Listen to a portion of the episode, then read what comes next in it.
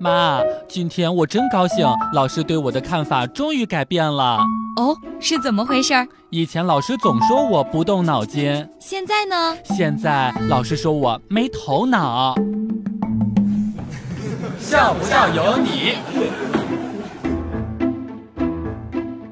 有一天跟好朋友约了一起出去吃饭，等了半天都还没有到，我就问他说：“你到哪儿了呀？”朋友却回答我说：“公交车被偷了，所以还没上车。”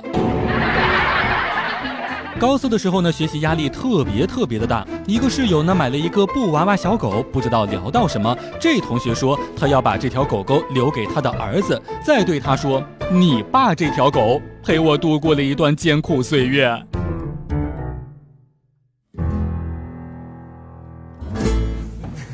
笑不笑由你。我非常关心同学们的成绩。有一次我们考试了，我听说小浩考了九十五分，然后我就过去问张小小考了多少分。张小小说：“啊，我比小浩多一点。”我说：“那是考了九十六分。”张小小回答：“九点五分。”我们班主任呀，在一次午休巡查的时候呢，收了六部手机，然后他就当着我们的面儿砸手机。等到砸完了之后呀，班主任吃惊的看着地上的七个手机，下面有一位同学突然大声喊道：“老师，你真任性，连自己的都不放过！”